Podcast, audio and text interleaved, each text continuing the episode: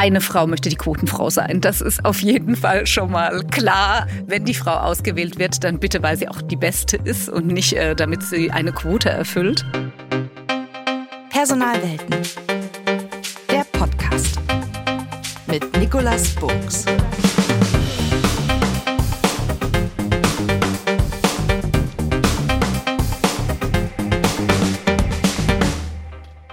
Herzlich willkommen zu einer neuen Episode von Personalwelten. Tja, Vielfalt oder auch Diversity, das ist mittlerweile deutlich mehr als ein trendiges Buzzword.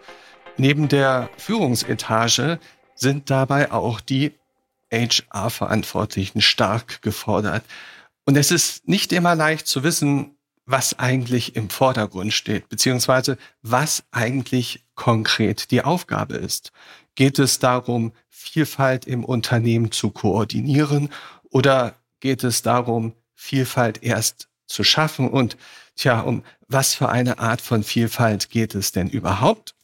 Über diese Themen und noch viel mehr spreche ich heute mit Christine Wüst, eine moderne, national und international erfahrene HR-Verantwortliche, die auch ganz unterschiedliche Unternehmenskulturen kennenlernen durfte. Schön, Christine, dass du da bist. Hallo Nikolas.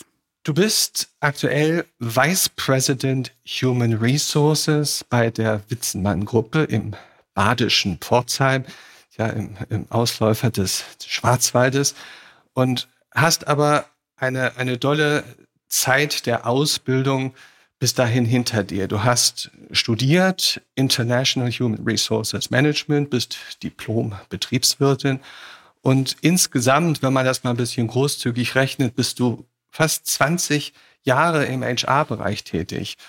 Da sind Küchenausstatter oder Zubehörteilehersteller dabei. Da ist ganz, ganz lange die deutsche Flugsicherung dabei. Da ist Six dabei. Also du, du hast wirklich schon viel erlebt und weitaus mehr als die Hälfte deiner Berufstätigkeit im HR-Bereich warst du in leitender Position. Und nicht nur das, neben deiner Familie hast du auch noch die Zeit gefunden, ein Ehrenamt zu übernehmen. Du bist nämlich ehrenamtliche Richterin im Arbeitsgericht Heidelberg-Mannheim. Und ja, das darf ich jetzt persönlich mal sagen. Du bist auch als Mensch jemand, der HR in der Öffentlichkeit eine Stimme gibt. Also man trifft dich ganz oft oder sieht dich ganz häufig auf Podien, man liest über dich Interviews, man kann sehen, dass du mit deinen Teams in Preisverleihung präsent bist. Ihr habt auch schon, tja, auch was abgeräumt in diesem Segment. Also kurz, wo HR ein Thema ist, da bist du präsent. Und das ist gut so. Und umso mehr freue ich mich, dass du heute hier bist. Was dir aber nicht erspart bleibt, das sind die drei Ps. Profession, Passion und Persönlichkeit. Wenn dich jemand nicht kennt, vielleicht auch dieses ganze berufliche Umfeld nicht kennt und dich so lapidar fragt, was machst du eigentlich so beruflich? Christine, was sagst du dem? Das ist ganz lustig, weil tatsächlich meine Mutter immer sagt, äh, Christine, ich kann gar nicht erzählen, wenn ich gefragt werde, was du eigentlich machst, weil außer Personal fällt mir dazu nichts ein. Und ich sage dann immer, Mama, das ist doch ganz einfach. Ich kümmere mich einfach um die Leute, die im Unternehmen arbeiten und damit ist doch eigentlich alles klar. Und ähm, ich würde auch sagen, das ist es eigentlich, weil auf was will man denn HR reduzieren? HR ist mehr als nur Ankommen. HR ist mehr als nur Leute auszuwählen oder ins Unternehmen zu binden. Es geht um ja, es geht um die Kultur, es geht um die Menschen und es geht darum vor allen Dingen, dass die Menschen Spaß haben, für das Unternehmen zu arbeiten, bei dem sie eben sind und dass sie jeden Morgen gerne aufstehen und da jeden Tag immer noch Bock drauf haben. Und ich habe gelesen, dass du irgendwie so in und um 14, als du 14 warst, da hast du schon in dir gespürt, ich will irgendwie dieses Thema Personal machen. Und insofern ist so ein bisschen die Frage, was treibt dich? Was ist deine Passion? Spannend, denn so früh, meine Tochter ist gerade 16, ähm, die weiß noch nicht so genau, wo es hingehen soll, aber du wusstest das. Was treibt dich in diesem Bereich? Das ist tatsächlich eine ganz lustige äh, Geschichte. Ich hatte genau zwei Berufswünsche in meinem Leben. Das eine ist Innenarchitektin und das andere ist Personaler. Auf den Personaler bin ich äh, über die Agentur für Arbeit gekommen. Da gab es damals so ein Berufsberatungszentrum und habe mir dort so einen Test gemacht und dann kam raus, ich sollte HRler werden. Und ähm, das Spannende ist, dass ich meine beiden Leidenschaften heute ganz gut oder miteinander verheiraten kann, so kann man eigentlich gut sagen, weil ein Innenarchitekt äh, gestaltet Räume und der HRler gestaltet mit Kulturen und mit den ganzen New Work-Bewegungen können wir jetzt ja auch architektonisch quasi Fuß fassen. Und ich würde sagen, für mich war es so früh als 14-Jährige eigentlich schon ein Thema, weil ich irgendwie also hatte ich ja weiß Gott noch keine Vorstellung davon, was macht denn ein HRler hm. eigentlich. Aber das, was ich da in diesem Film gesehen habe von der Agentur für Arbeit, fand ich super, super spannend. Und ich fühle bis heute, dass ich auch die richtige Entscheidung getroffen habe, weil ich mich einfach wohlfühle in dem, was ich tue. Und weil ich äh, das auch jeden Tag empfinde, wenn ich aufstehe. Ich habe jeden Tag Lust. Ich habe jeden Tag Lust, hier gemeinsam mit meinem Team zu gucken, wie können wir eben es noch besser gestalten? Wie können wir ja noch besser Leute gewinnen fürs Unternehmen? Wie können wir noch attraktiver werden? Wie können wir den Arbeitsalltag noch besser gestalten? Und wie können wir vor allem den Leuten Freiräume gewähren, sich selbst zu verwirklichen? Und ich glaube, in Summe, jetzt äh, muss man sagen, ist HR ja auch nicht nur der Wohlfühlsektor, ja, da gibt's auch harte, knallharte juristische Themen. Ähm, aber in Summe, glaube ich, ist der Mix eigentlich ganz cool. Wenn man das nochmal hinterfragt, du sagst, es macht mir Lust, es macht mir Freude. Ähm, was ist denn, was ist denn der Kick? Was ist der Kick an der HR-Arbeit, wo du sagst, deshalb gehe ich jeden Morgen gerne ins Büro? Ja, der Kick ist, glaube ich, das Gestalten, die Menschen dort mitzunehmen, da abzuholen und zuzuhören. Ganz oft stelle ich fest, dass wenn Menschen hier im Unternehmen, Mitarbeiter, Mitarbeiterinnen ähm, Sorgen, Nöte haben, dass es einfach am Zuhören fehlt. Ähm, wir sind ja alle hier auch nicht nur, um Spaß zu haben, wir sind ja auch alle hier, um eben das Unternehmen zum Erfolg zu führen und auch zukunftsfähig zu machen. Und ähm, da braucht es eben auch Menschlichkeit und Wertschätzung. Und das sind die Werte, die ja, die es ausmacht, dass die Menschen Lust haben, hier zu sein. Und ich glaube, das kann ich ganz besonders gut. Und glaube ich, auch ganz gut eben ähm, den Führungskräften, meinem Team und ähm, der Geschäftsführung, die das ja auch alles möglich macht, transparent machen zu können, warum das so wichtig ist für einen Unternehmenserfolg auch. Wenn man den Personaler fragt, was für eine Persönlichkeit bist du eigentlich, ist das immer relativ einfach, weil Personaler recht oft sich mit diesem Thema auseinandersetzen. Ähm, gib uns doch einfach mal drei Bapper, drei Adjektive, wo du sagst, die beschreiben dich wenn man dich vielleicht gar nicht kennt?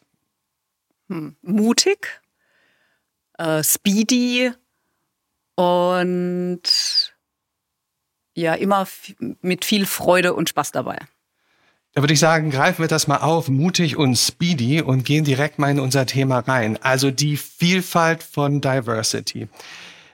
Was heißt denn Diversity oder Vielfalt überhaupt für so einen Personaler wie dich? Was ist das, dieses große Wort Diversity? Puh, das ist jetzt wirklich eine schwierige Frage, weil unter Diversity passt so vieles. Ja, also du hast natürlich das Geschlechterthema, du hast das Religionsthema, du hast die Nationalitäten. Ähm, es äh, passt so vieles in Diversity rein, aber es ist auch es ist natürlich auch das Alter, jung und alt. Es sind die Gegensätze, die das Ganze spannend machen. Und ähm, ja, New Work hat auch äh, in gewisser Weise was mit Diversity zu tun, wenn du das so willst, weil du bringst auch verschiedene äh, Arbeitskulturen dort zusammen. Und das Wort ist tatsächlich groß und es geht auch nicht nur um äh, Schwule und Lesben oder um Frauen, ja. Und äh, ich glaube, das ist einfach, ja, weil es so ein großes Thema ist, ist auch die Awareness für das Thema so wichtig. Und wenn wir dieses Thema Awareness mal nehmen, und ich habe recherchiert und ich habe gefunden, es gibt einige Studien dazu und eine, die mich doch ein bisschen nachdenklich gestimmt hat, war ähm, auf die Frage einer großen Unternehmensberatung in die Unternehmenswelt rein, ähm, wie wichtig sie Diversity sehen, sagen vier von fünf Unternehmen, super wichtig. Alles klar, Haken dran. Und jetzt kommt's. Sieben von zehn, also 70 Prozent der Unternehmen sagen, das ist aber eine riskante Nummer mit diesem Diversity. Warum? Weil dadurch vielleicht unsere Performance eingeschränkt wird. Warum? Weil wir auf einmal Minderheiten mehr Raum geben, als gut ist und damit vielleicht Mehrheiten ein bisschen unter den Tisch kehren. Was geht da in deinem Kopf vor, wenn du das hörst? Die Mehrzahl sagt, super wichtig, aber die ganz große Zahl sagt, öh, da gibt es auch ein Risiko. Hm, Habe ich tatsächlich äh, bislang noch nicht so gesehen.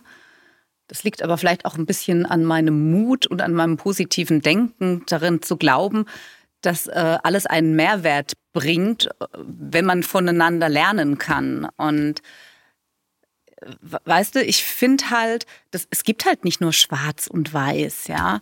Und ich finde, es ist auch nochmal ein Unterschied zu sagen, wir sind jetzt äh, offen für, weiß ich nicht, andere Sprachen oder zu sagen, wir stellen die Unternehmenssprache plötzlich um. Oder zu sagen, wir kochen in Zukunft, äh, ist ja jetzt der Klassiker, in der Kantine äh, kein Schwein mehr. Ja? Ähm, ich finde, man kann sehr wohl vegane und vegetarische Gerichte anbieten und es darf aber auch noch Schwein geben, um Himmels Willen. Ja? Also ich, ich glaube einfach, das macht es relativ deutlich. Ähm, es gibt Facetten von Grau und zwar ganz viele und ich finde, diese Schwarz-Weiß-Denke ist irgendwie problematisch. Und insofern, ich probiere auch gern mal äh, vegan und muss deshalb kein Vegetarier werden. Ja? Also, und so, so steht es doch eigentlich mit allem. Wir können doch voneinander nur das Beste äh, lernen und äh, ja auch Andersartigkeit als, als Vorteil sehen und, und davon lernen und profitieren.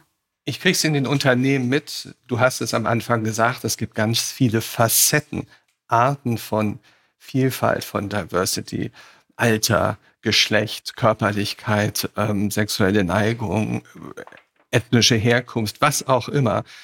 Ähm, an der Hochschule fragen mich die Studierenden oft, gibt es da ein Ranking? Gibt es da Themen, die im Moment ganz oben stehen, die ganz bedeutend sind für die, für die Personaler? Ich gebe die Frage einfach mal an dich weiter.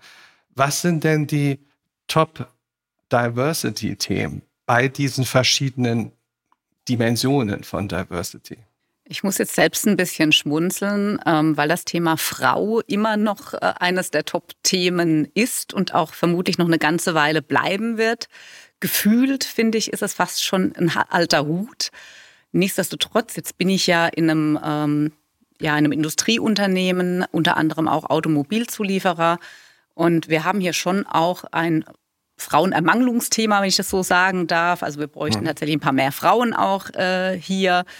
Ähm, aber ich würde jetzt nicht sagen, es ist äh, nur das, das äh, es ist eines mit Sicherheit der Top-Themen dann gibt es ja ganz viele Unternehmen, äh, die sich insbesondere auch auf dem Christopher Street Day tummeln, um eben gerade da eine Lanze zu brechen. Und ich finde, das ist auch richtig. Was ist denn daran äh, falsch, um Himmels Willen? Ähm, jeder darf jeden lieben, jeder darf auch, darf auch die Kleidung tragen, die er gerne tragen möchte. Ich glaube, man muss immer gucken, okay, wie passt so in die Unternehmenskultur? Und ich hatte tatsächlich in einem, bei einem Arbeitgeber gab es auch einen äh, Kollegen, der hat sich selber Frauenkleider geschneidert und es war total akzeptiert, weil das Unternehmen es so akzeptiert hat. Und es gab sogar einen Bericht in der Firmenzeitung über ihn und seine Kleider.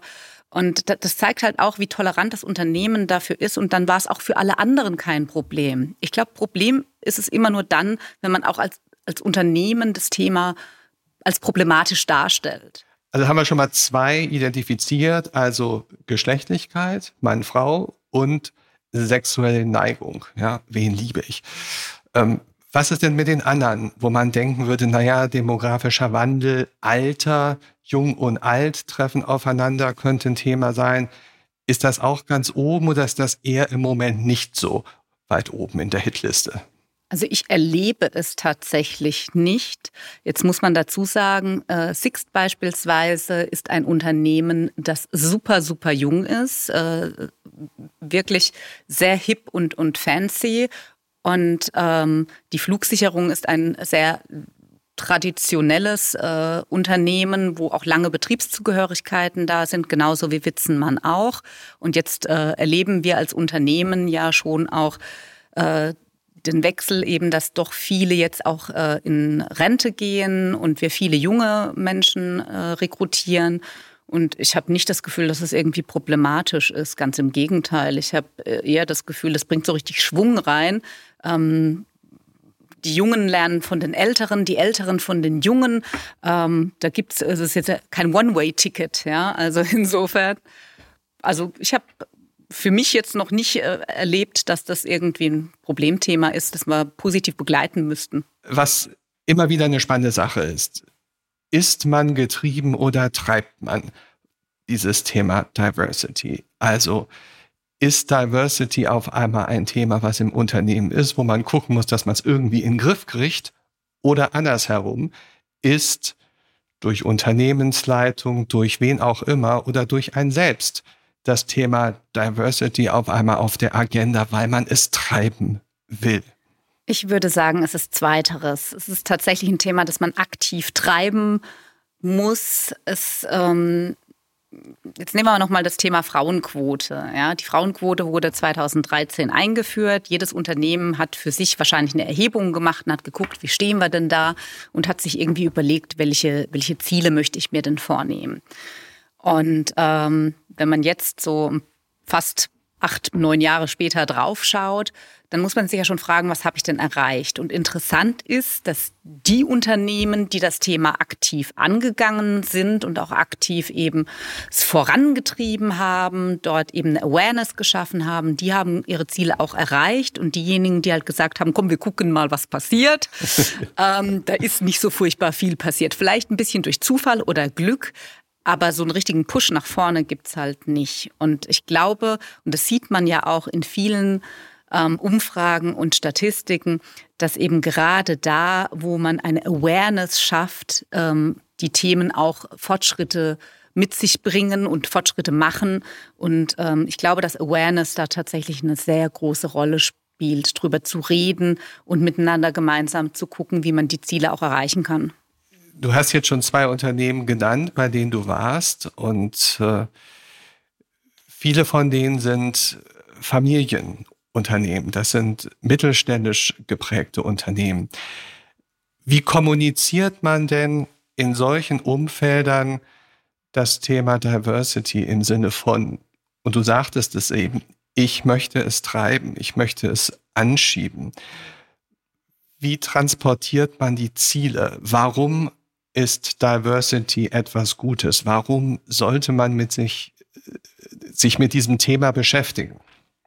Also es gibt ja ganz gute Möglichkeiten. Also zuerst muss man ja sagen, dass das Thema Diversity in aller Munde ist und insofern, ich glaube, jeder zumindest mal das Thema Frauen oder das Thema Alter wird, also wir haben gerade gemeinsam festgestellt, es ist vielleicht nicht eines der obersten Themen, aber es ist tatsächlich ja immer wieder in den Medien auch präsent.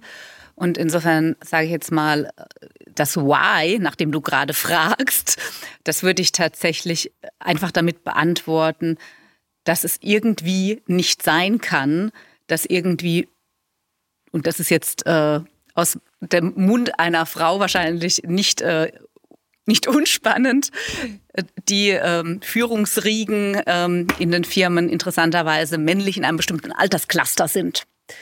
Und ähm, damit kann man, glaube ich, schon ganz viel beantworten. Und auch wenn wir uns so ein bisschen das äh, Marketing von Firmen anschauen, dann ist es jetzt ja auch ganz spannend. Man sieht immer ähm, farbige Kollegen drauf aus ganz vielen Nationalitäten, alte und junge und Frauen, Frauen in Führung. Und insofern hat das Thema, glaube ich, schon auch ähm, ja, einen, einen Aspekt, den wir nicht weg, äh, nicht mehr wegdenken können. Und da gehört eben auch zu unserem Arbeitsalltag dazu. Und ähm, ich weiß nicht, ob du die Charta der Vielfalt kennst, ja, aber die ist die auch zum Beispiel ein sehr gute Möglichkeit, das im Unternehmen als Why zu platzieren und zu sagen, hier, ähm, wir möchten hier was tun, weil wir eben der Meinung sind, wir sind ein modernes Unternehmen, wir sind ein toller Arbeitgeber und äh, wir berücksichtigen und gucken eben genau, wie wir hier sämtliche Diversitätsrahmenbedingungen gemeinsam meistern können und uns dabei eben nur noch besser ja, uns ja, zu einem besseren Unternehmen entwickeln können oder zu einem noch besseren Unternehmen entwickeln können. Vielleicht erklärst du mal kurz für jemanden, der es nicht weiß, was verbirgt sich hinter dem Begriff Charta der Vielfalt? Die Charta der Vielfalt ist ein, ähm, ich weiß gar nicht, ist es ein Siegel? Ich glaube schon, ein Siegel, ein Verein, die im Prinzip die Möglichkeit bieten, äh, dort mitzumachen. Man unterschreibt dann auch diese Charta und hat dort auch eine Plattform, eine Community, mit denen man sich austauschen kann und hat dort die Möglichkeit eben zu gucken, okay, was machen denn andere Unternehmen? Es ist also für einen Erfahrungsaustausch wunderbar, sich zu vernetzen. Und dann gibt es auch immer einen Tag, einen äh, Charta der Vielfalt-Tag, wo man eben guckt gemeinsam, okay, wo man Diversity umsetzt. Ähm, und äh, das ist ein super gutes Netzwerk, wo man viel mitnehmen kann gibt auch eine ziemlich gute Plattform dazu, wo man relativ schnell sich vertraut machen kann mit der Thematik und gucken kann, was ist wann, wie, wo angesagt und äh, wie kann man sich da entsprechend fitten oder im Unternehmen entsprechend ähm, Dinge vorantreiben. Also mhm. denke ich, ein guter, nützlicher Hinweis. Wenn du jetzt mal mit Kollegen sprichst, weiten wir mal den Blick über deine bisherigen Unternehmen hinaus. Wenn du dich mit HR-Professionals austauschst, was hörst du denn von den Kollegen? Was sind die dicken Bretter, die die in ihren Umfeldern zu bohren haben? Also es ist äh, wir kommen natürlich immer wieder so ein bisschen äh, zurück zum Anfang. Also das Thema Internationalität, stelle ich fest, ist, glaube ich, gar kein so großes. Wobei ich sagen muss, dass ich aus eigenem Erleben gerade für mich feststelle, dass das schon eine Herausforderung ist, insbesondere wenn man jetzt das Thema Unternehmenskultur anspricht, dann ist das äh, in Asien äh, schon noch mal anders schwierig als in Europa oder auch äh, wenn man, sage ich mal, so nach Russland guckt, ist das schon noch mal anderes Thema. Ähm, das finde ich tatsächlich auch super spannend und zwar sowohl, und da kann man eigentlich jetzt jedes Thema nehmen, egal ob das jetzt Frauen sind, das ist mit Sicherheit nochmal besonders speziell, aber auch das Thema Alter. Jetzt gehen wir mal nach Japan, ja, da ist das Alter auch nochmal ein ganz besonderer äh, Wert, den man im Prinzip äh, nehmen kann. Und ähm, ich glaube, es, es hat halt auch immer was ein bisschen mit Religiosität zu tun, ja, weil ähm, auch wenn man jetzt zum Beispiel das Thema ähm, gleichgeschlechtliche Liebe nennt. Äh, das ist natürlich äh, in verschiedenen Religionen auch äh, äh, ja nicht ganz äh, unproblematisch. Und ich glaube, darauf kann man auch eigentlich so sagen, das äh, sind auch, glaube ich, eher so die Themenfelder, die wir so haben. Hm. Also Personaler sind ja immer extrem empathisch, wahnsinnig positiv, treibend. ähm, also insofern bist du ein wunderbarer Typus dieser Berufsgruppe. Ähm, doch auch diese Menschen haben oft mit Widerständen zu tun. Ich nenne das mal Bremsklötze.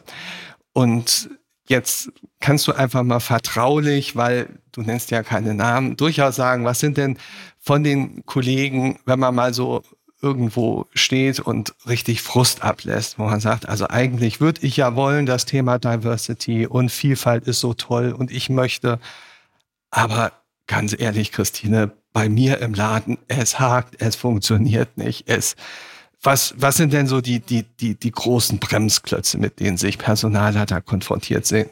Jetzt hast du ja so eine super optimistische HRlerin, ja, jetzt kommst du mit Bremsklötzen. Mein Lieber. Puh, fragt er mich nach Bremsklötzen. Also ich ähm, könnte mir vorstellen, dass natürlich das Thema ist ähm, gerade in der Personalauswahl, man wählt ja immer Menschen aus, die einem relativ ähnlich sind. Ähm, jetzt wissen wir HRler natürlich, dass das Thema kompetenzbasiertes Auswahlverfahren total grundlegend ist, dass sowas nicht passiert und wir solche äh, psychologischen Fehler vermeiden. Nichtsdestotrotz passiert es aber trotzdem, ja. Und ähm, ich glaube, das ist tatsächlich so ein bisschen ein Thema. Ich komme nochmal auf das Thema Frauen äh, zurück. Und ähm, ich finde es immer so ein bisschen schwierig, wenn es heißt, ja, lass uns Frauenförderung machen und wir müssen jetzt so einen Klüngel aus lauter Frauen finden und lass uns ganz viele Frauen zusammensammeln und Frauen, die Karriere gemacht haben, die erfolgreich waren. Und ich bin aber der Meinung, Frauenförderung geht halt auch Männer was an. Weil wie kann ich denn Frauen fördern wollen und glauben, ich mache jetzt hier so einen Frauenverein? Ähm, und dann sitzen aber in den äh, entscheidenden Positionen Männer, die nachher auswählen.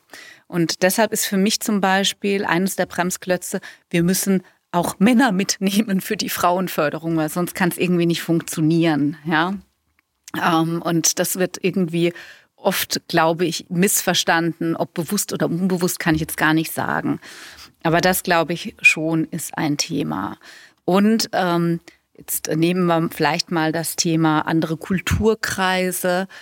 Ähm, ja, ähm, klar, wir haben ja auch in Deutschland äh, viele viele ja, Nationalitäten, äh, gerade auch äh, früher über die Einwanderungen, über die Zuwanderungen, die wir hatten. Und natürlich muss ich auch gucken, wen ich in welches Team mit reinpacke, ja. Aber ich glaube, auch da müssen wir einfach ja mehr Offenheit äh, schaffen. Es kann nicht sein, wenn ein Team ähm, eine gewisse, einen gewissen Kulturkreis hat, dass da kein anderer rein darf. Also auch da sind wir als Unternehmen verpflichtet, eben für Diversität innerhalb der Teams zu sorgen. Und da finde ich schon, also da kann man, glaube ich, schon noch einiges, ähm, ja, einiges tun. Es wird ja immer gesagt, man muss Dinge, die man tut, auch nachweisen hinsichtlich des Erfolges. Dann wird von KPIs äh, äh, gesprochen und auch im HR-Bereich greift immer stärker dieses Thema Transparenz, transparent machen. Ähm, wie kann man denn Diversity messen oder den Erfolg von Diversity-Programmen transparent machen? Gibt es KPIs? Hast du von KPIs gehört? Setzt du vielleicht sogar KPIs ein? Hast du von Kollegen gehört, wo man gerade einer zahlenmäßig getriebenen Unternehmensleitung vielleicht zeigen kann, wie sich Diversity über die Zeit entwickelt hat? Oder bleibt das ein eher weiches Thema? Also es gibt ganz harte KPIs, ja. Ähm, beim Thema Frauen, glaube ich, ist relativ easy, das zu messen. Ja. Da haben wir heutzutage wenig Probleme. Kann man auch ganz gut international messen auf Führungslevel oder auch äh, Gesamtbelegschaft. Das ist äh, ein leichtes. Auch äh, Altersdurchschnitte sind äh, kein Problem. Äh, ich glaube, man muss nur die richtige Branche finden, mit der man sich vergleicht, weil das eben auch ein Branchenthema ist. Das äh, Thema ja, verschiedene Nationalitäten ist, glaube ich, auch, also als HRler hast du diese Zahlen ja alle quasi vor der, vor der Haustür liegen. Insofern kannst du die alle relativ gut messen und kannst im Prinzip auch sagen, sind es denn mehr geworden? Ähm, Habe ich denn mehr Frauen in Führung? Ist der Altersdurchschnitt gesunken? Und ähm, äh, wie habe ich noch mehr Nationalitäten, die ich äh, beschäftige? Also das sind die, glaube ich, einfachen Zahlen. Aber ähm, die, die äh, soften Themen, äh, da fällt es, glaube ich, äh, relativ schwer zu sagen, äh, haben wir denn jetzt eine größere Awareness äh, gegenüber beispielsweise gleichgeschlechtlicher Liebe, dass das jetzt auch okay ist, äh, wenn die sich outen. Und ähm, für mich ist immer so ein bisschen so ein ja, Kulturbarometer, wenn man es so nennen möchte, Kununu. Weil ich finde, auf Kununu kann man relativ gut erkennen, wie die Unternehmenskultur sich so verändert. Und das ja. habe ich auch live bei der Flugsicherung miterlebt. Als wir angefangen haben, aktiv ähm, die Themen voranzutreiben im Hause, haben wir auch aktiv immer wieder aufgerufen, die Mitarbeiter und Mitarbeiterinnen Kununu zu voten und äh, auch unseren Bewerbern fleißig Kärtchen mitgegeben. Und es ist aber doch so, dass die eigenen Mitarbeiter sehr viel stärker ähm, bewerten und das ist auch gut so. Und damit finde ich, ist es auch ein ganz gutes ähm, ja, Messinstrument, mit dem man gucken kann, wie geht es dem Unternehmen, wie ist die Stimmung im Unternehmen, wie fühlen sich die Leute wohl. Und eben auch, wie verändert sich das Thema Diversität. Und ähm, das ist so der softe Teil, äh, wo man, glaube ich, relativ gut das mitbekommen kann. Was ist mit ähm, Mitarbeiterbefragung, da Themendiversität zu integrieren? Hast du da Erfahrungen? Hast du da von Kollegen was zu gehört? Ich bin kein großer Freund von Mitarbeiterbefragungen, wenn ich ganz ehrlich bin. Ich finde, heutzutage ist es irgendwie relativ old-fashioned, eine Mitarbeiterbefragung zu machen. Da geht es eher um ähm, ja, schnelles Feedback, Sachen zu liken. Also ja, so, also ich, wenn du sagst Mitarbeiterbefragung, denke ich spontan hier, da kommt irgendwie so eine externe Firma rein, macht so eine wochenlange Mitarbeiterbefragung, kommt dann irgendwann mit Auswertungen um die Kurve. ähm, ja, das finde ich irgendwie nicht mehr so richtig State of the Art. Also würde ich persönlich jetzt nicht machen. Vor allen Dingen, also wir machen relativ viele so QR-Codes äh, ähm, versuchen aber schon die eher sehr thematisch zu setzen. Also wie zum Beispiel, die letzte habe ich jetzt gemacht zum Thema Impfen im Betrieb. Äh, wer hat Bock, sich impfen zu lassen? Ähm, kurz mal abscannen, ja, nein. Da sind die Leute bereit mitzumachen. Mhm. Oder ähm, gestalte deinen neuen Arbeitsplatz. Ja, da haben die Leute Bock drauf. Ich weiß jetzt nicht, wenn du jetzt da so einen riesigen Diversitätsfragebogen reinhängst, ob die am Ende dann sagen so, oh, lass mich in Ruhe, brauche ich eine Stunde zu. Und gerade wir haben ja auch viele Produktionsmitarbeiter, die ja jetzt keine große Zeit haben, irgendwie äh, vom Werkstor über die Stoppuhr mal kurz hier sich noch einzulocken und mitzuvoten. Und deshalb eher kurz knackig, kurz themenbezogen und ähm, insofern, äh, sage ich jetzt mal, würde ich jetzt, glaube ich, spontan keine Diversitätsumfrage machen. Gibt es Tools, Tricks, Tipps, die du aus deiner Praxis hast oder von denen du gehört hast, ähm, wo du sagst, Mensch, das klingt echt ziemlich cool, wie man das Thema Diversity oder Vielfalt promoten kann, pushen kann, leichter implementieren kann? Ja, auf jeden Fall gibt es da Tipps und Tricks und Tools. Also zum einen ist es das, was wir was wir vorhin gesagt haben mit der Charta der Vielfalt. Ich glaube, das ist schon mal ein sehr gutes ähm, sehr, sehr guter Treiber auch, ähm, auch fürs interne Marketing im Unternehmen, um da eben eine Awareness zuzuschaffen. Dann tatsächlich das Thema Personalauswahlinstrumente eben einmal zu reviewen und gerade Kompetenzen eben zu nehmen, die Vielfalt ermöglichen und äh, unterstützen und eben nicht nur zu sagen, okay, mir geht's nur um die fachlichen Themen und die Soft Skills sind mir am Ende wurscht. Das ist auf jeden Fall eine Möglichkeit, dann ähm, sollte man auf jeden Fall an den entscheidenden Positionen im Haus, das heißt die Entscheider, die nachher auch rekrutieren oder vor allen Dingen Führungskräfte, die auch äh, für Personalentwicklung verantwortlich sind, für ihre Mitarbeiter eben eine Awareness schaffen, wen sie dort fördern wollen, Ziele setzen. Wenn man als Unternehmen eben gerade die Frauenquote verändern will, dann muss ich die auch transparent machen, muss die ständig äh, kommunizieren, damit auch klar ist, okay, wo bin ich denn gerade? Wobei, das möchte ich nochmal sagen, jetzt bin ich ja eine Frau keine Frau möchte die Quotenfrau sein. Das ist auf jeden Fall schon mal klar. Wenn die Frau ausgewählt wird, dann bitte, weil sie auch die Beste ist und nicht, äh, damit sie eine Quote erfüllt.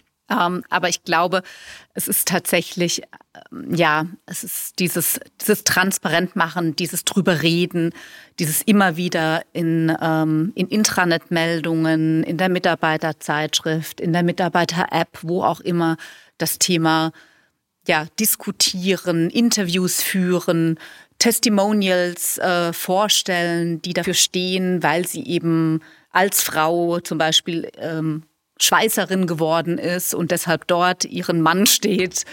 Ähm, das sind, glaube ich, Themen, die wir, die wir gut vorantreiben können. Du hast viel Erfahrung gesammelt im Bereich mittelständisch, Familien oder sogar Inhaber geführt oder geprägte Unternehmen. Ist das Thema Diversity dort anders, leichter, schwieriger zu managen?